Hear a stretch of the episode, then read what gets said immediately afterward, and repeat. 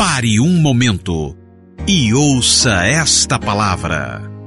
Pare o que você está fazendo, pois esta palavra pode curar, transformar, restaurar e edificar a sua vida. Deus é muito bom. Eu queria que você olhasse para essa pessoa que está do seu lado e dissesse para ela: Eu profetizo que a sua vida só vai melhorar.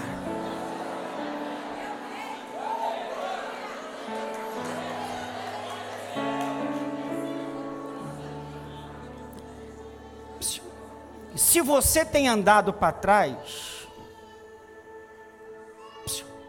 se você tem andado para trás, é porque você está sendo a flecha.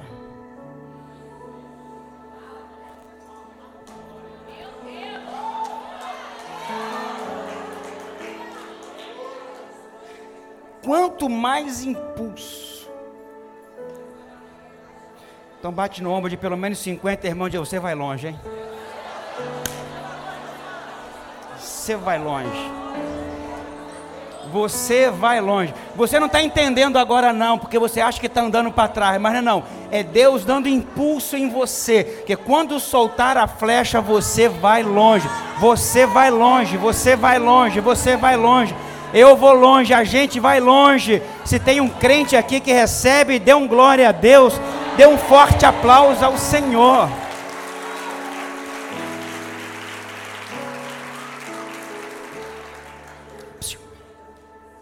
Isso não é palavra para mexer com a sua emoção, não, hein? Isso é palavra de responsabilidade. Assim diz o Senhor. Eu tenho bons pensamentos a seu respeito. Você não sabe de nada, eu não sei de nada. A gente olha de baixo, ele olha de cima. Ele sabe tudo. A gente é limitado a um momento, a uma circunstância. Mas Deus sabe o começo, Deus sabe o meio. E Deus sabe qual vai ser o resultado. Você vai longe, irmão. Você vai longe. Isaías 53, 31. Hoje nós vamos falar sobre um Salvador feliz de nos salvar. O tema é um Salvador feliz de nos salvar. Isaías 53, 11. Ele, ele verá o fruto do penoso trabalho, do penoso trabalho da sua alma, e vai ficar o que?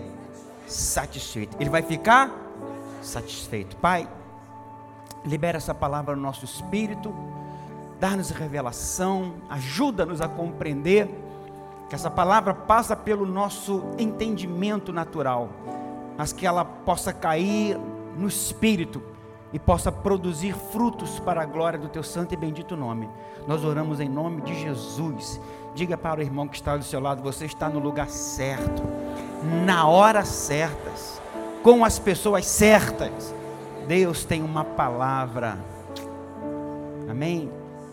Irmão, se eu mandasse você ir ao shopping center, ó, oh, já senti um frisson, hein? Só em falou em shopping. Comprar tudo o que você tivesse vontade.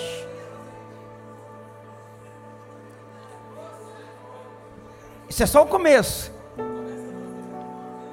E tudo que você comprasse não seria debitado no seu cartão, seria debitado no meu.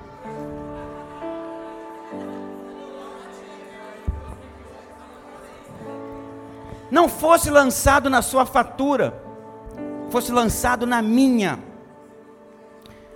Você entenderia esse ato meu como uma expressão de amor por você? Como você reagiria nas vezes que você me visse? Oh, pastor, o senhor é uma bênção. Oh, pastor, o senhor é favor de Deus na minha vida. Que homem generoso, que admiração que eu tenho pela sua vida. Certamente, irmão, você não perderia nenhuma oportunidade de estar junto comigo e dizer o quanto me ama. Estar comigo seria sempre um motivo de grande alegria. Você concorda com isso, irmãos? É assim. Se você não entender que Jesus sente alegria em salvar você, você sentirá sempre um grande constrangimento em estar diante dele. Veja bem, eu não sou essa pessoa que manda, mandei você para o shopping e comprar o que quisesse e que eu pagaria. Mas tem alguém, irmãos, que já pagou toda a sua dívida.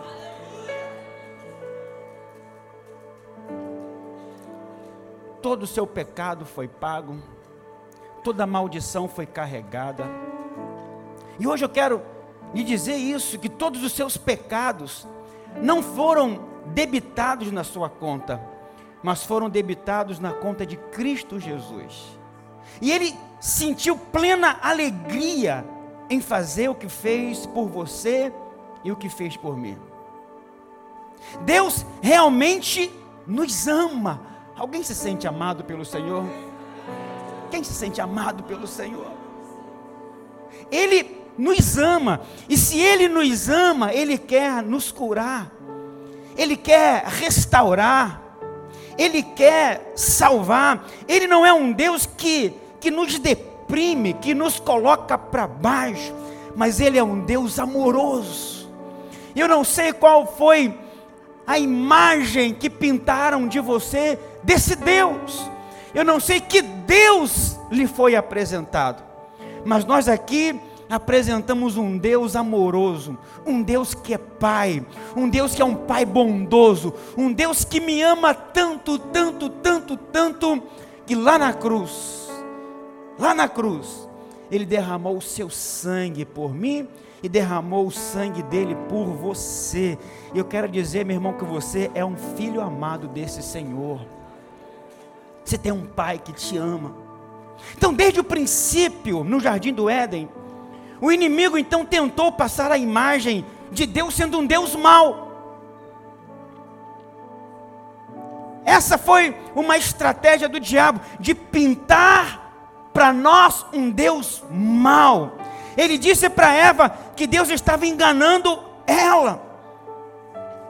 Olha, Ele está te proibindo justamente o fruto, sabe por quê? Porque você vai ser semelhante a Ele. Olha, Ele está escondendo alguma coisa de você. Ele não é tão bom assim, não. O diabo sempre procura, irmãos, convencer as pessoas de que Deus não é generoso. Mas eu estou aqui para falar para você que você tem um pai que é generoso. Você tem um pai que tem prazer em te abençoar. Você tem um pai que tem prazer em te prosperar. Você tem um pai que tem prazer em liberar as bênçãos. Mas lá na cruz do Calvário, Cristo destrói todas essas mentiras. Irmãos,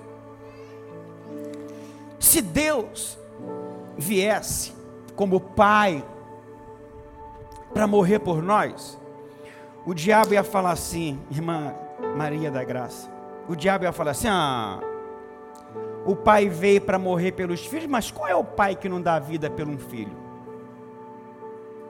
Você daria? Você que é pai? Alguém chega, você ou seu filho? O que, que a gente pai fala? Por favor, deixa meu filho. O diabo ia falar, irmã Sueli, não. Claro, o pai veio e morreu pelo filho. Mas o que que Jesus, o que que o pai fez? Para mostrar ao diabo que é amor. Ele não veio como pai, ele mandou o único filho. Você não daria seu filho por ninguém, mas ele te ama tanto, ele me ama tanto, que ele abriu mão da coisa mais preciosa. Ele não tinha outro, ele era unigênito, porque Deus amou o mundo.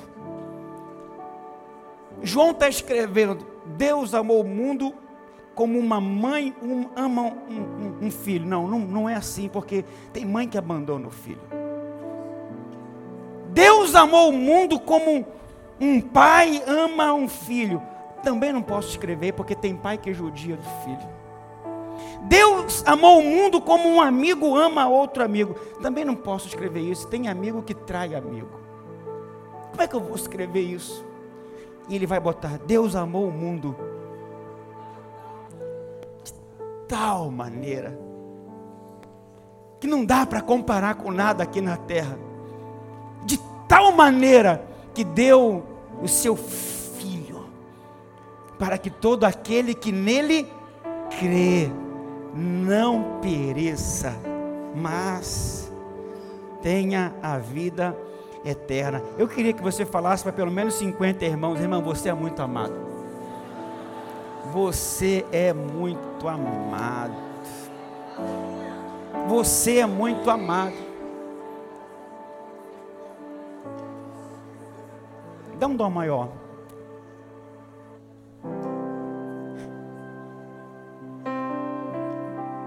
Ele me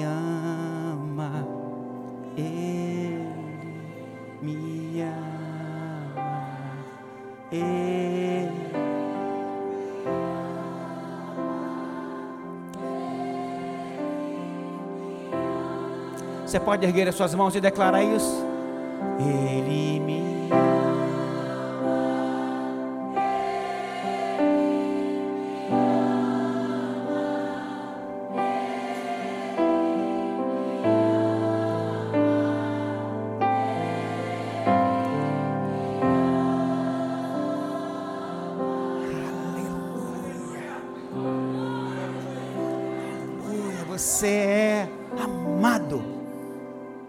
Você é amado. O mesmo princípio que motivou o Senhor a nos salvar é o que define o relacionamento dele hoje. É quando a gente sabe que é amado, que Deus está feliz. Pastor Luiz falou algo muito interessante naquele texto de Neemias. A alegria do Senhor é a nossa força. Ele falou algo precioso demais que eu vou carregar para toda a minha vida. Quando a gente sabe que Deus está alegre com a gente, isso nos fortalece. Quanto mais meu coração descobre que Ele está feliz comigo, que Ele está alegre, eu fico forte, eu fico forte, eu fico forte. Olha, a alegria do Senhor é a sua força, é a minha força. Você vai sair daqui hoje fortalecido, porque Deus está alegre com você, Deus está feliz com você. Alguém crê nisso? Diga glória a Deus. E depois de todo o sofrimento que Ele passou, Ele olha para nós, depois dos cravos depois da coroa de espinho, depois de, das 39 chibatadas, depois de ser ferido, ele olha para nós e diz: Eu estou alegre, eu faria tudo de novo, só para ter vocês.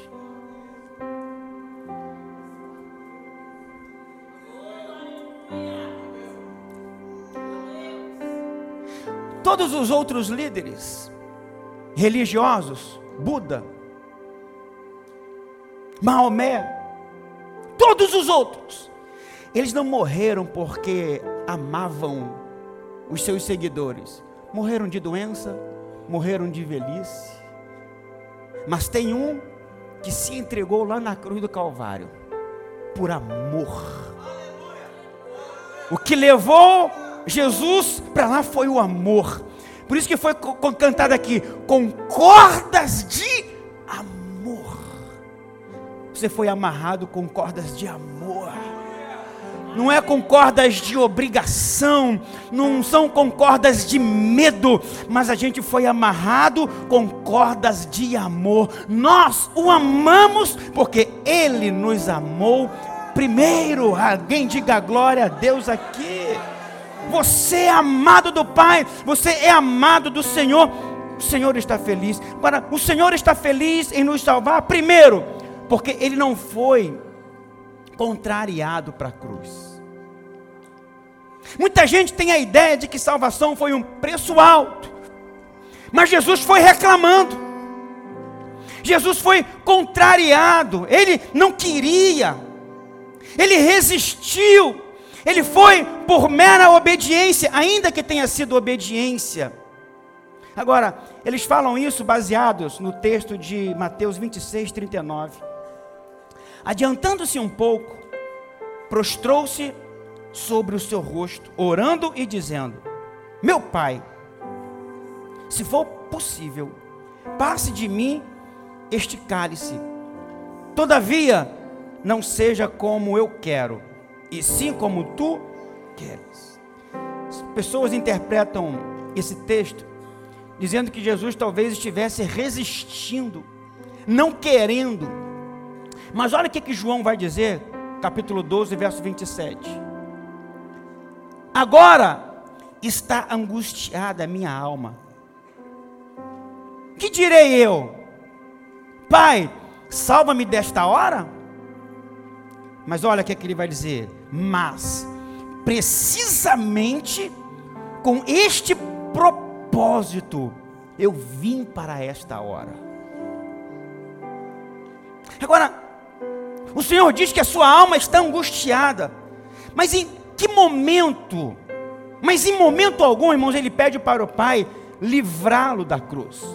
Na verdade, ele diz que foi precisamente para isso que ele veio. E nós devemos lembrar, irmãos, que um dos momentos mais difíceis de Jesus foi lá no Getsemane. No Getsemane a angústia era tanta, a angústia era tanta, a pressão era tanta que a Bíblia diz que ele suava gotas de sangue. Os médicos concordam que ele estava tendo trombose. Ele estava prestes a morrer. E quando Jesus estava passando por esse momento, ele fez uma oração que os evangelhos não registram. Mas você sabe que a Bíblia, ela interpreta a Bíblia. Se um texto está obscuro, um outro texto vai trazer clareza para a gente. Olha o que, que vai dizer Hebreus, capítulo 5, 7. Ele, Jesus, nos dias da sua carne, quando ele estava aqui ainda, em carne e osso, tendo oferecido com forte clamor e lágrimas, orações e súplicas, a quem o podia livrar da morte? Quem é que podia livrar ele da morte? Só o Pai. E tendo sido que, irmãos, ouvido por causa da sua, veja bem, quando é que ele clama ao Pai, aquele que pode livrá-lo da morte, e é ouvido? Quando ele está lá no Getsemane. Lá ele ora, Senhor, eu não posso morrer aqui. Por quê? Porque ele sabia do destino dele. Ele, sabe, ele sabia para qual o momento que ele viria. Isso aqui, irmãos, é maravilhoso. Isso nos dá um quadro maravilhoso do nosso Salvador. Ele não estava pedindo para ser poupado da cruz. Ele só sabia que não podia morrer antes da hora, porque o destino dele era a cruz. Ele estava, na verdade, pedindo o contrário. Ele queria morrer, não queria morrer antes de chegar o Calvário. É como se ele dissesse: Eu vim para morrer na cruz. Não posso morrer aqui antes de cumprir a minha missão. Livra-me, Senhor, de morrer aqui. Eu tenho um destino. Eu tenho uma missão. E o meu destino, a minha missão é morrer na cruz. Você está entendendo, irmãos? Você precisa estar no seu convencido no seu espírito de que, ao perguntar ao Pai se era possível passar dele o cálice, era pela repugnância que Jesus tinha do pecado. Ele teria que receber tudo sobre si, pois sendo Deus, ele também era santo. Portanto, Jesus não foi contrariado para a cruz. Jesus foi para a cruz porque tinha o mesmo amor que o Pai tem por nós. Amém, meus irmãos? Ele não não é como algumas mães que quando está perto do filho fala assim: "É, filho, você não sabe o trabalho que você deu para sua mãe. Depois que eu fiquei grávida de você, você não sabe como é que foram nos nove meses. Na verdade, eu nem queria ter você. Não. Ele foi para a cruz feliz. Porque lá na cruz, a carta que era contra nós foi cravada. Lá na cruz, Ele nos redimiu, Ele nos comprou, Ele nos resgatou. Ele se fez filho do homem para nos tornar filhos de Deus. Definitivamente, Jesus não foi contrariado para a cruz. Ele sentiu alegria em poder salvar você e salvar a mim. Alguém diga glória a Deus? Segundo, o Senhor ficou feliz em nos salvar porque ele não estava enganado ao seu respeito. Ele não estava, o que irmãos? Enganado. O pensamento de muitos cristãos quando erram, a ideia de que o Senhor, se soubesse quem de fato eles eram, o que são capazes de fazer, ah, Deus jamais teria morrido por eles. Muitos cristãos, quando erram, ficam pensando: se Deus, se eu fosse Deus, eu não salvaria uma pessoa como eu. Deus não me conhece. Se Ele me conhecesse mesmo, não investiria em, na minha vida. Logo, eles concluem que Jesus não sentiu alegria em salvá-los.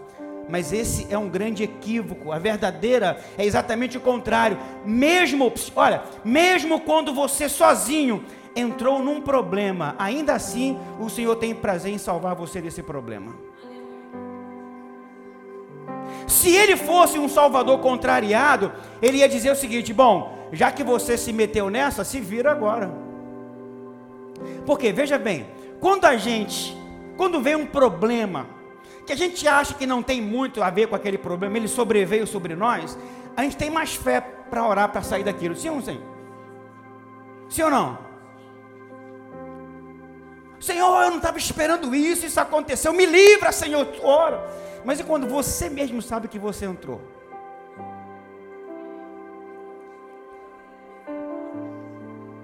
Você não fica meio acusado? Porque na mente de alguns, Deus vai falar assim: olha, você arrumou o problema, agora você se vira. Você não fez, agora dá o seu jeito. Mas olha, tem uma boa notícia para te dar.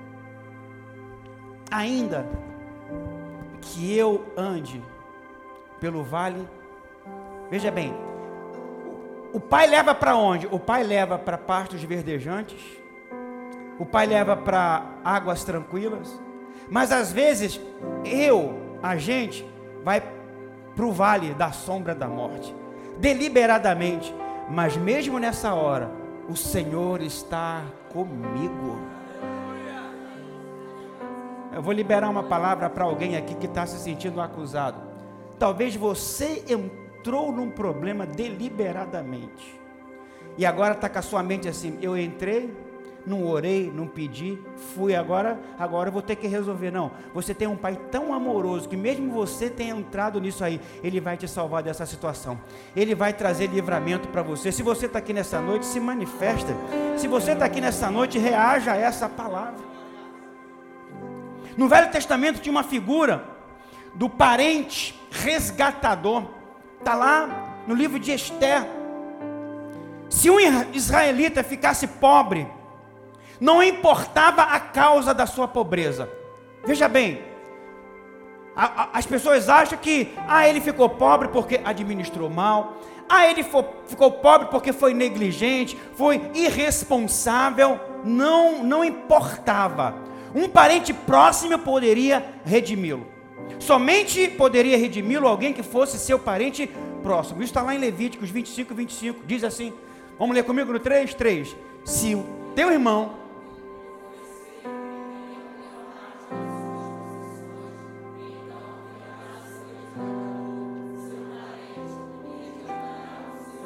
Quem é esse nosso parente próximo hoje, irmãos? Jesus. Você já fez muita besteira na vida, não já? mas ele, ele é o resgatador próximo. Ele é aquele que vai te tirar dessa furada. Então pega na mão dessa pessoa que está do seu lado dele e vai te tirar dessa situação difícil. Diga, você entrou, você entrou, mas quem vai te tirar é ele. Você pode aplaudir ao Senhor?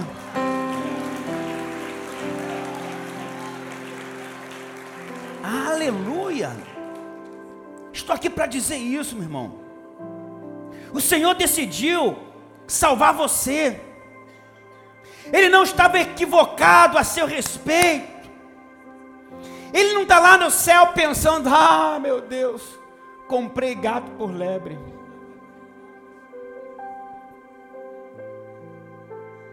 Não, ele não está lá pensando, ah, eu fiz um mau negócio. Olha lá o Eduardo agora. Pensei que era assim, não. Ei, ele não estava enganado, ele já sabia direitinho quem você era. Ele não pensava que você fosse alguma florzinha de Jesus, não.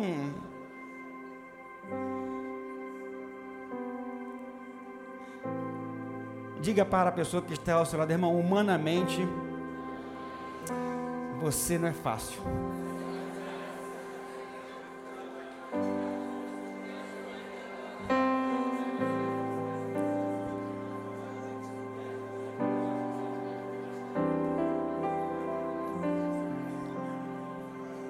Sim ou não? Alguém aqui já teve vontade de matar alguém? Já teve vontade de pegar no pescoço assim e esganar? Tem? Hã?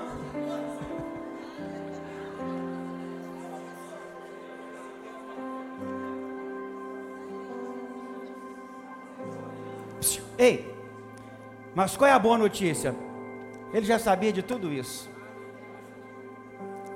Certa vez perguntaram para Ruth Grant, esposa do Billy Grant. Eles completaram 40 anos de casados. Nesses 40 anos, a senhora nunca pensou em divórcio? Ela respondeu: é, em divórcio nunca, mas em homicídio diversas vezes. Então fala mais uma vez para essa pessoa assim, ó, você não é fácil, irmão mas mesmo assim Deus está feliz com você. Ele está feliz em ter te salvado. Aleluia, glória a Deus. Alguém diga um aleluia, um glória a Deus. Irmãos, a gente não sabe ao certo o que passa dentro de cada ser humano. Desejos homicidas. Deus não nos chamou para a salvação enganado. E agora Ele está decepcionado com a gente. Não, nada do que você faça pode surpreender ao Senhor. E às vezes a gente apronta tanto que a gente pensa que Deus está com vergonha de nós. Que Ele nos salvou enganado e agora a gente ainda está fazendo coisas vergonhosas. Não, Deus agora deve. Nossa, eu, eu, eu fui capaz de fazer um negócio desse. Deus já deve ter virado a cara lá em cima, sabe? De vergonha. Pois é. Tem alguns irmãos que têm vergonha de falar que o outro é irmão. Tem alguns irmãos que têm vergonha de falar que lá é meu irmão também. Porque o irmão aprontou tanto. Mas olha o que, a Bíblia diz: que Jesus não se envergonha de ser chamado de nossos irmãos. Irmão, Hebreus 12, 2,11. Pois tanto o que santifica como os que são santificados. Todos vêm de um só. Por isso é o que, irmãos?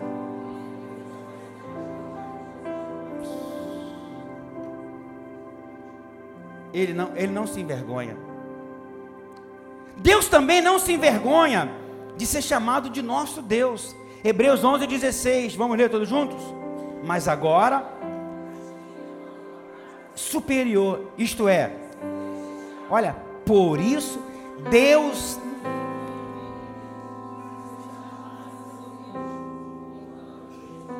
Puxa, Deus não se envergonha. Dizem que filho feio não tem pai. Já viu isso? Quando um filho apronta, ninguém quer sair publicando. É meu filho. Mas a Bíblia diz que Deus não se envergonha de ter seu nome associado ao nosso.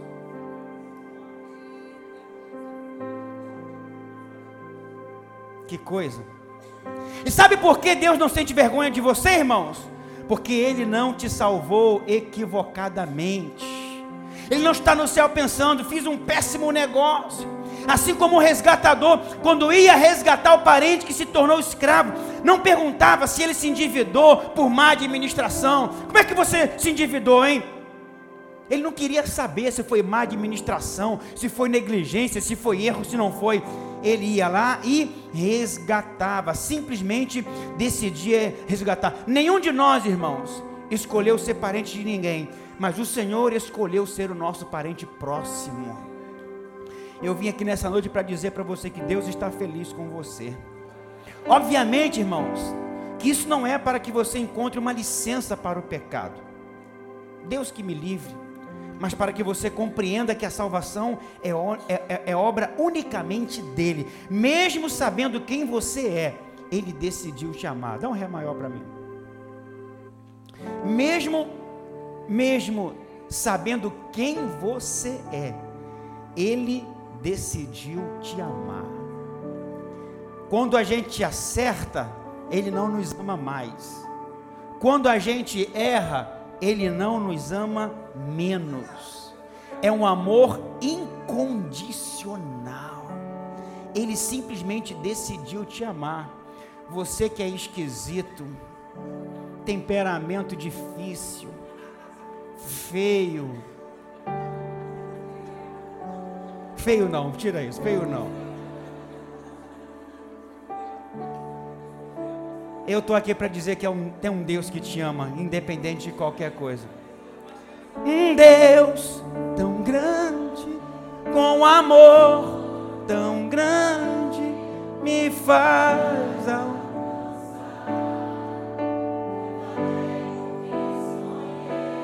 amor, si menor, sol, fiel para começou em um Deus tão grande, com um amor tão grande. É muito amor. Agora, por que dessa palavra, pastor? Porque isso, irmãos, nos faz firmes e inabaláveis. Isso nos faz firmes e inabaláveis. Saber que temos um Pai amoroso. E até quando disciplina por amor. E um pai que disciplina por amor não bota um câncer no filho.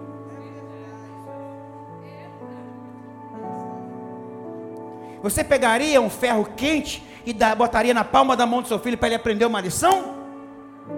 Não. Se você não faz isso, você é melhor do que Deus?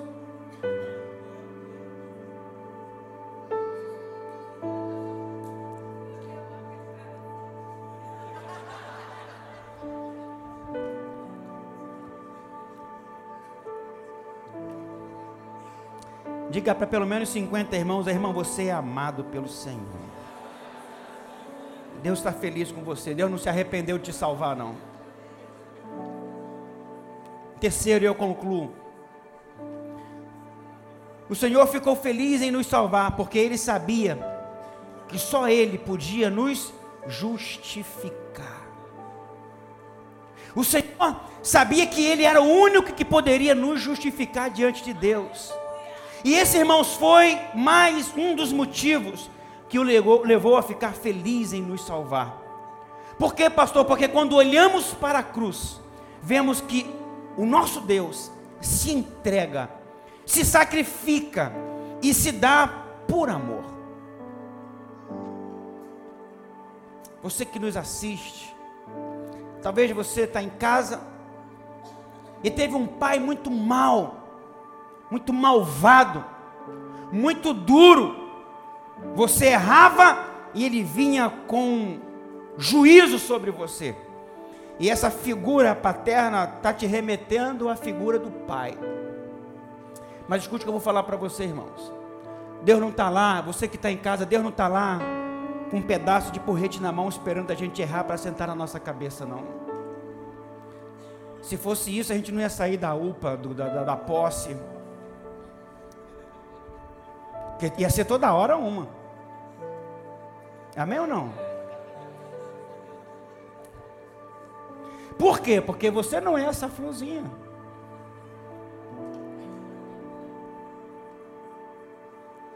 Você está aqui ou não? Deus nos ama por causa dele mesmo e não por causa de algo bom que porventura houvesse em nós, irmãos. Deus é bom para nós porque Ele é bom e não porque nós somos bons. Na sua justiça, Ele encontrou um meio de expressar o seu amor. Sendo Ele justo, teve que punir nossos pecados. Então Ele enviou seu Filho para ser punido em nosso lugar. Quando Cristo morreu pelos nossos pecados, a justiça de Deus foi satisfeita, como diz então o profeta Isaías, Isaías 53, 5. Mas Ele, Ele foi traspassado pelas nossas transgressões e moído pelas nossas iniquidades. O castigo que nos traz a paz estava sobre Ele, e pelas Suas nós fomos sarados, nós fomos sarados, nós fomos sarados. Alguém diga glória a Deus aqui nesse lugar. Aleluia. Ou seja, Ele tomou sobre si todo o castigo que deveria ser sobre nós. Cada chibatada que seria para nós foi aplicada nas costas dele. Os cravos que seriam para nós foram colocados nas suas mãos. A coroa de espinho, que era para ser cravada na minha careca, foi colocada na cabeça dele.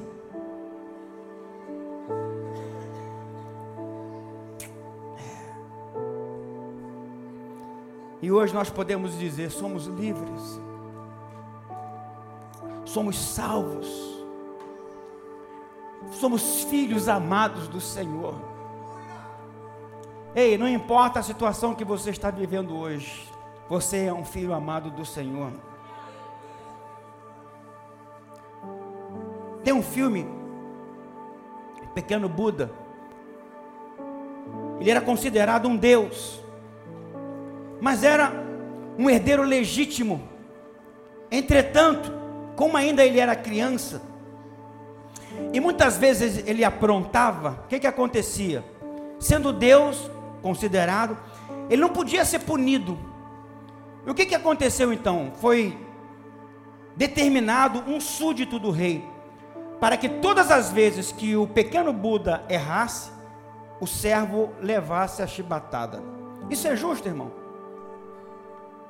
Pois essa é a obra da cruz. A gente não errou, a gente que errou, mas quem levou a chibatada? Outro.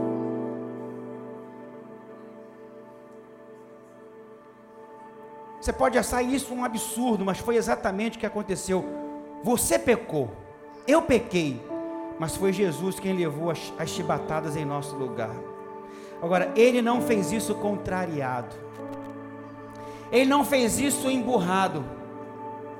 A Bíblia diz que, como ovelha muda, ele foi levado ao matador não abriu a sua boca, ele não morreu como porco reclamando, ele morreu como ovelha. E quando ele está lá, ele vai fazer a seguinte oração: Pai, perdoa.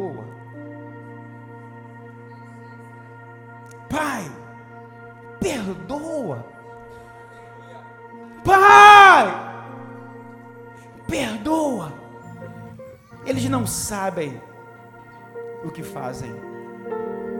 É muito amor, meu irmão. É muito amor. Ele fez isso porque sabia que nós não poderíamos suportar tal sofrimento. Foi a escolha dele. Quando o diabo questiona como um pecador pode adorar a Deus como filho, o pai simplesmente aponta para a cruz. Se ele diz que todo pecador deve morrer, o Pai simplesmente lhe mostra a cruz. E a obra da cruz ela foi completa. Amém? Fique de pé, por gentileza.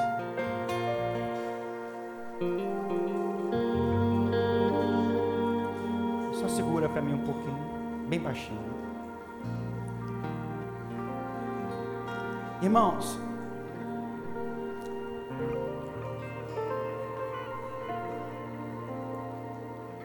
nós pregamos um evangelho da graça. Nós apresentamos um pai que é bondoso.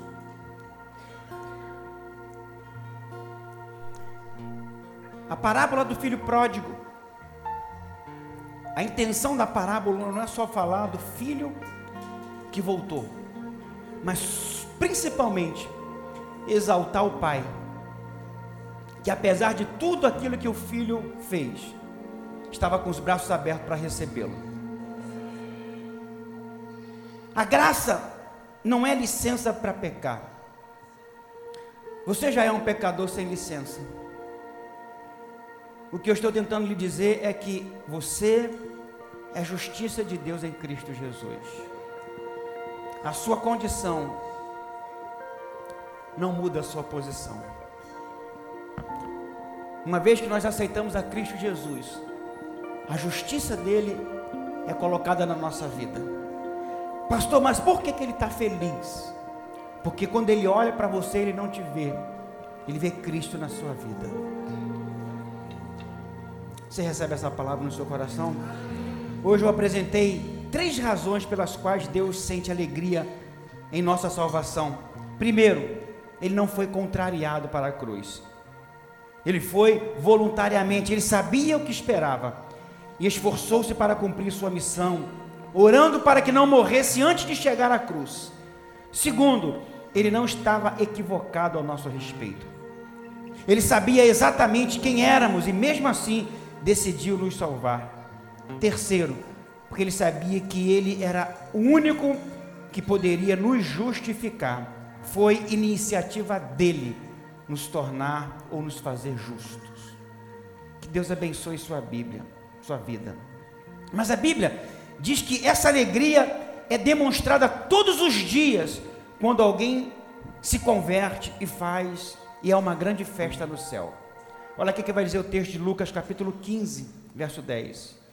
Digo-vos que, assim, haverá maior júbilo no céu por um pecador que se arrepende do que por 99 justos que não necessitam de arrependimento.